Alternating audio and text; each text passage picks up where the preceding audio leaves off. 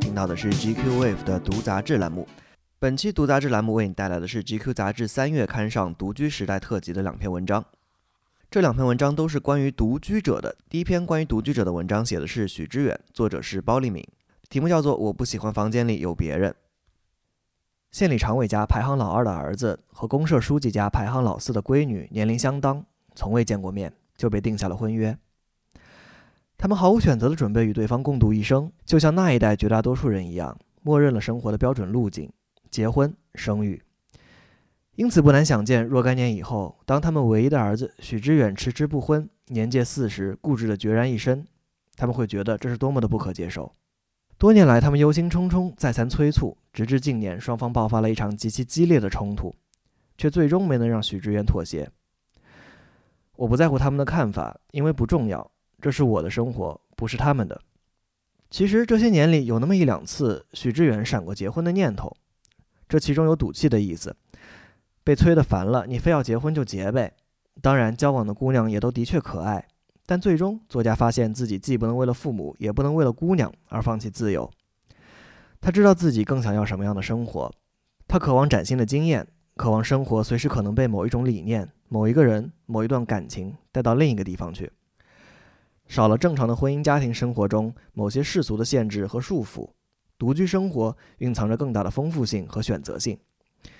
一定程度上，这里头有许知远对正确生活的反抗。当他还是一个十五六岁的少年时，一度以李敖为精神偶像。读到李敖因不愿屈服于传统礼俗，在父亲去世后拒绝拿哭丧棒当孝子，春节不愿与家人吃团圆饭，宁愿躲进房间里看书。我被李敖影响坏了，觉得一个独立的人格就应该是这样的。他说，青春期的许知远就开始有意识地反抗家庭，反抗他军人出身的父亲试图对他施加的父权制、家长式的权威。父母那一代人过多的被时代裹挟，被秩序同化，而他要叛逆。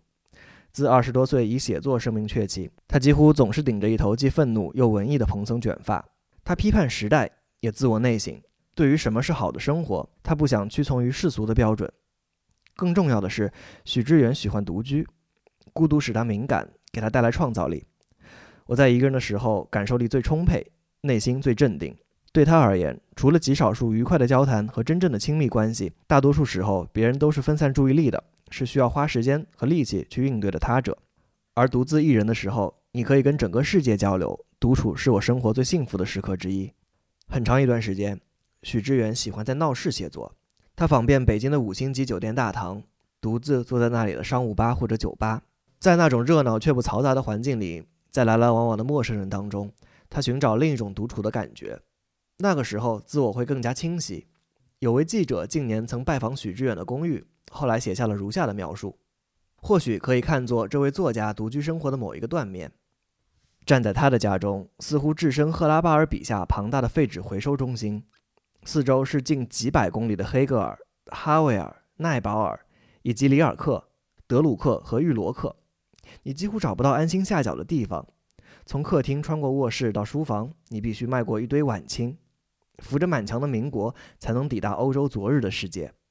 客厅茶几上是隔夜的威士忌，不常用的烟缸，喝剩的速溶咖啡，阿伯斯的影集，Low Reed 的唱片，以及成沓的文稿，等待他们的主人临近中午时分醒来。在诸如此类的独居生活状态中，许知远沉迷于阅读和思考。在观念世界和现实生活里游荡探索，多年来持续勤奋写作，保持着知识分子的观察和批判。他曾经尝试过同居，可是已经是非常好的女人了，还是有很多想逃离的冲动。那最大的束缚是什么呢？我问他，想了想，我不喜欢房间里有别人。嗯，哪怕是心爱的女人也不行吗？不能老是吧？他笑着说。在他看来，任何亲密的关系都可能导致安逸与自我的减损。然而，放弃稳定关系显然是有代价的。但许知远说：“这就是浮士德式的交易嘛。”他渴望陌生、新鲜的经验超过稳定带来的所有，宁可放弃某些温暖舒适的东西，从而换取自由带来的感受力。说到底，对于他这样一个作家而言，对于写不出更好的东西、生产不出新的东西的焦虑，要超过对温暖的渴望、对孤独的恐惧等等一切。他同时也清楚，这很大程度是因为他的人生还处在旺盛期，有足够的能力可以支撑这种生活。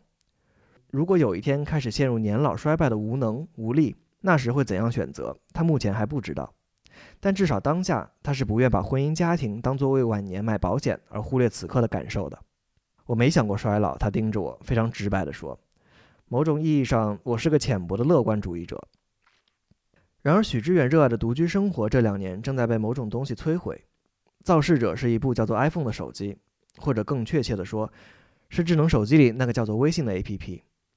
五年前，许知远到剑桥大学访学，那时他带的是一只诺基亚非智能手机。在那个陌生的国度里，他感受到无比强烈的孤独感。这种孤独感迫使他大量写作、阅读、与陌生人交谈。而当他2013年前往美国加州大学伯克利分校访学时，他带上的是一个 iPhone。于是，微信填补了他在异国的寂寞时光，极大减少了孤独感。打开手机，熟悉的朋友们都在，可以有一搭没一搭的闲聊。那一次游学，他深感错过了本该被孤独更好滋养的时刻，收获寥寥。我掉进了微信的陷阱中，他后来在一篇专栏中这样抱怨。而他至今没能摆脱微信。如今我接触这个白色的金属物体的时刻超过了一切。有时我要刻意把它扔进书包，塞进沙发的缝隙，总之让它离开我的视线。它带来两种后果：在最初的十分钟里，我会感到巨大的焦躁，希望能重新看到它。倘若我能度过这最初的时光，接下来就会是安宁与专注。眼前的书籍与思想变得清晰丰富，我能在字里行间读出新的想象。但大部分时刻我失败了，忙不迭地从书包与沙发里找出它，看看是否有人给我发了新的信息，或者朋友圈中有人贴出了新的照片与文章，或者是对我不久前分享内容的点评。阅读时间、思考时间、写作时间以及闲散时间不可控的被蚕食。深入畅快的东西越来越少，取而代之的是各种跳跃，不断被抓取，不断被抽离。你的脆弱性，你对孤独的恐惧，全被他引诱出来了。他愤愤地说：“现在他尽量把微信只当做一个通讯工具，把朋友圈关闭起来不看，有时又忍不住要去打开。他自己的朋友圈大多分享单向空间的系列公众号推送的文章，但有时也不仅于此。比如接受采访的前几天，他深夜贴出一张照片。”一杯红酒站在一堆书籍当中，配文里说：“一旦半夜在办公室，一股失败的创业者加失败的作家的混合情绪就混在一起涌来，只好努力成为一个成功的酒鬼。”朋友们很快有了评论。那一刻，房间里没有人；那一刻，房间里有很多人。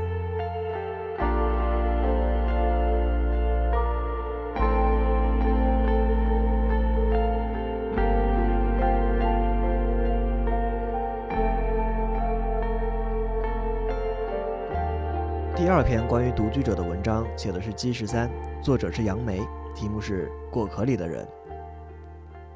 北京马路早九点的车潮里，电电慌慌穿跑着一种三轮小车三蹦子，车厢像方角钢皮的大垃圾箱。刚刚钻进来一个乘客，不是起步价连涨到十几块，快比得上手机打专车。基十三还是会打这种小车上班。寸地尺天，镍白的小玻璃窗外面总是那一节街景不变。除非商店自己倒闭，北京这座了不起的大城市跟他好像没什么关系。玻璃窗外面的雾霾跟他好像也没什么关系。即便我身困果壳之中，仍自以是无限宇宙之王。他想到哈姆雷特这句台词，给自己的公司定下果壳的名字。逼仄的空间里，无所不容的好奇心，关于原子、宇宙和生命。后来办果壳的交流会，题目又叫做阁楼里的博物学家。他在上海博士毕业以后来北京。给报刊和网站写科普文章，也组织人做公益的科普博客，渐渐办出果壳网这家科技主题网站。父母在浙江舟山的小医院里工作，不是医生。他毕业以后的八个月里没有找工作，做自由撰稿人。父母没有说什么。上大学时想了解生命的本质，填报了哲学系和生物系。父母也没有说什么。只有在他老不结婚这件事上，时不时提一句：“弟弟结婚了，妹妹结婚了。”弟弟生小孩了，妹妹也生小孩了。他显不出来是一个七七年生的人，给自己写过一次征婚启事，也是说老青年人，长期官方八零后，一米七多的个头，寸头圆脸，学生样的粗框眼镜，江浙人常有的小口细牙，说话糯哒哒的，一股子耐心。身上衣服只认识两三个牌子，一色头的衬衫买了二十多种颜色换着穿，秋冬季还有两件孪生兄弟一样的黑马甲来回换，配牛仔裤或者是黑西裤。他坐在位子上，天天有一碗豆浆，两个鸡蛋放那儿。中饭、晚饭也就是公司餐，一出去吃就嫌麻烦，总是不走出公司太远。一样的餐馆点一样的菜，九点钟下班，沙发上懒一会儿，想公司的事情，发呆、洗澡，床上看一会儿书，一两点钟睡觉，醒来又是一碗豆浆，两个鸡蛋。不会觉得每天像驴推磨一样吗？对，我看你们在看自己，好像是特别无趣和简化的状态。后来会想，为什么我老是过着过着就把生活过成这样呢？他笑笑，但是也想得很清楚，创业太消耗心智，衣食住行照着一套过，不拿主意，至少可以少占一点心智的带宽。周末不出门，聚会活动去过十几次，也就有两次还不错，其他八次他都是觉得充数，好像不该那么重效率，但又不自觉的就这样。冒险成分大的事情也不做，接受访问多了，被问及你最如何如何的一件事，他老觉得答不上来这种问题。每天都没什么可以被冠上“最”字的，来比之前一天和后一天。他记不住生活当中的细节，记不住人脸。台上听完一个人演讲，台下又去跟另外一个人握手，被夸你讲得太好了，他也记不住。他看过时间心理方面的书，一件事情如果不带来新鲜的刺激，就不在记忆里占据时间段。例如是刷牙，年纪越大，生活越来越熟悉，不过大部分事情都摒弃在记忆之外，就觉得时间过得飞快。成年人来讲，记忆的时间段前十年是后十年的根号二倍。他的手指在半空中画出一个根号的形状，那已经是他十年前写在一篇科普文章里的内容了。五年前的征婚启事，微博上被转发了一万多次，收到一千多个女孩的邮件。他倒记不得自己写过什么了，那一千多个女孩子也没见上几个，还是冒险，觉得效率低。跟陌生人打交道对我来讲不是那么容易的事儿，可能我比较内向吧。我真的一定要去认识。还是要做一些心理建设的。G 十三是笔名，读博士的时候就背着导师写稿，拿那时候女仆的学院编号十三做名字。既然想过要一辈子写作，好像也跟为恋人纹身一样的愣乎乎。上海话里说十三有痴傻的意思。征婚启事他本来是当做一个漂流瓶，想象它不声不响，总有哪天会辗转到那个一切条件相符的女孩子手里。但实际上，不仅帖子在社交网络上传开了，线下还有传媒公司帮他印成广告。在京沪的饭店里派发，他有朋友去吃饭，打了个包放进冰箱里。第二天纪十三那张笑脸就从他冰箱里出来了，然后征婚这件事就从此消停了。他还是期待结婚生子的，同样继续按部就班的生活，尽量推避交际。理智上讲，他在一天十个钟头的工作之后，根本顾不过来去找一个理想的人发生一场恋爱，后面的维护成本也太高了。他也期待以后会去各种各样的城市居住，讲过好几回了。但理智上讲，也知道会被工作长久的缠住，这也就想想吧。宅人总会想象自己变得更不宅或者更自由。每次写新年愿望，他总有一条不宅。但跟着下来的一年都觉得比以前那一年更宅了，可以连续四五天不出家门，就还觉得蛮愉快的。看书、看电影，一直想写书、科幻小说、互联网社会的报告，细节想过一圈，后来又都淡忘掉大部分。住着的这所二手房就像活的一样。美国几个月，张眼就能发掘新的东西。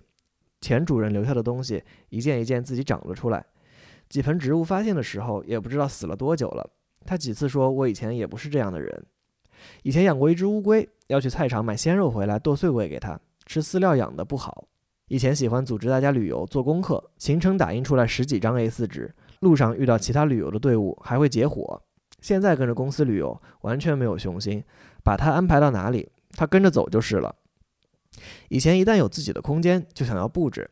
他看过一种楼梯设计，每节台阶底下都是空心的，储满了书。他对纸书堆积的处所永远有向往。老家舟山是座小海岛，直到出去上学才知道，外面的人走亲戚是不坐船的。人家听他把那个地方形容得多么的素狭，了落无物，也问他踢个足球会不会把球踢到海里去。海水从滩涂上洗下去，染着淡淡的坚果颜色。小岛。仿佛也是围住人的一颗果壳，书里才是千万宇宙。小时候，他花五分钱在书摊看一下午书，后来去家旁边的图书馆看。这两年忙出差的时候，在机场的书店也会站一会儿。现在的房子里面有楼梯，台阶下面是空心的，但他没有放书架子，桌子上书摆不下，就往墙边垒，横竖都懒得垒齐，乱石参差，比窗帘下摆稍矮，不影响拉窗帘。近三个月，同事替他跟公司的保洁阿姨讲好，兼职做他的家政。他会帮我打扫、洗衣服，呃，对，换被套。他咳嗽似的笑了起来。我觉得这是人生巨大的变化，生活质量上升了一大截。提出要去他家做采访，他啊的一声，像是给人开了一个玩笑。讨价还价，说好了给他收拾两天再去。隔了一天又在微信上说，心理建设还是没有做好，替我考虑补全的办法。我让步说不去了，嗯，他就回你是个好人，附上两朵开心的小花，又把家里的照片拍了给我看。很难得的，在某个喝酒的晚上，许知远问他，你想过什么样的生活？他说，当下的生活怎么样没那么重要，想要活到科技极大的改变我们生活的时候，好像是更为重要的一件事情。对我相信，我们都能活到一百五十岁，相信我们未来的智力会是现在的十倍以上，相信对世界的感知会极大的丰富。我想去体验这样的一些变化。他过去研究神经生物学，想写的科幻小说里有一部是研究瓶颈获得突破，可以批量培养脑力发达的超人。你想要达成的事情，居然是等着外界给你的。但我决定努力去看到那个状态啊。他闷声了一阵，半醉半困，也解释不出来现在怎么过算是努力。他永远什么都好奇，什么都想见识，后面跟着一个木吞吞的自觉。但是我其实不太会去做事，我执行力很差。工作上同事倒是说他执行力很强。其实是力气就这么多，一块饼大，几乎全都掰给了工作，另一只手上只剩下一点饼干屑，那就是他的生活。这也没什么不好意思的，都是他自己做的决定。酒醒以后，他又说，他一直想去找那些属于未来的东西，不光自己能看到，还要带着更多的人去看到。那是他从浩渺嶙峋的世界里抛拨出来了一颗核心，果壳里的人儿。人生有很多假设其实是没法完成的，所以知道什么不可以，知道什么不能。就是你可能三十多岁之前觉得自己无所不能，但是突然到了一定年龄，就会发现不能才是更大的一个比例。有时候他也会羡慕别人过得宽阔热闹，微信还是照样留着几百个未读的红点不去消，提不起劲儿一个一个回复人家，只限于工作上要紧的一些人。朋友里一定有觉得他不近情理的，他自己要舍得。孤单无非是某种化合物的分泌造成的，做运动刺激出一点使人心满意足的催产素，克服一下就过去了。学生物的人会不会觉得人都是这么无能？其实也就是这么一堆东西而已。但是就是这么一堆东西，居然可以组成一个人。人和猪看起来的化合物其实也没什么大不同，但是这一堆东西就是可以不一样。你会惊讶和赞叹。他说。